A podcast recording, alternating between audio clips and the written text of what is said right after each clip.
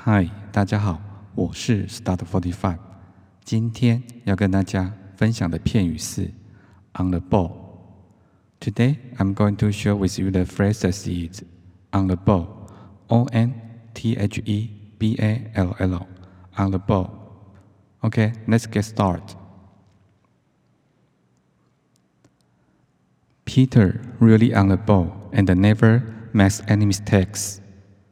Really 真的，on the ball 机灵，never 从不，make，制造，any 任何，mistakes 错误。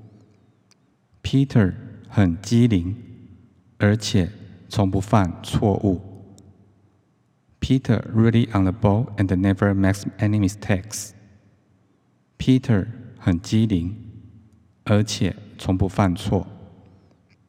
Okay, the second example is I didn't sleep well last night, and I am not really on the ball today. I didn't sleep well. 我昨晚没有睡好。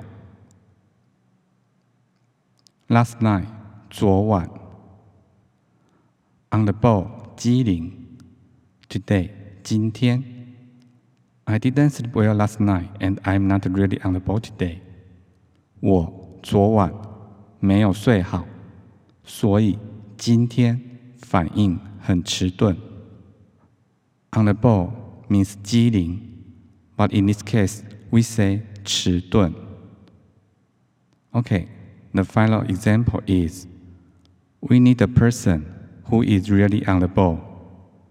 Need 需要 ，a person 一个人，on the ball 机灵。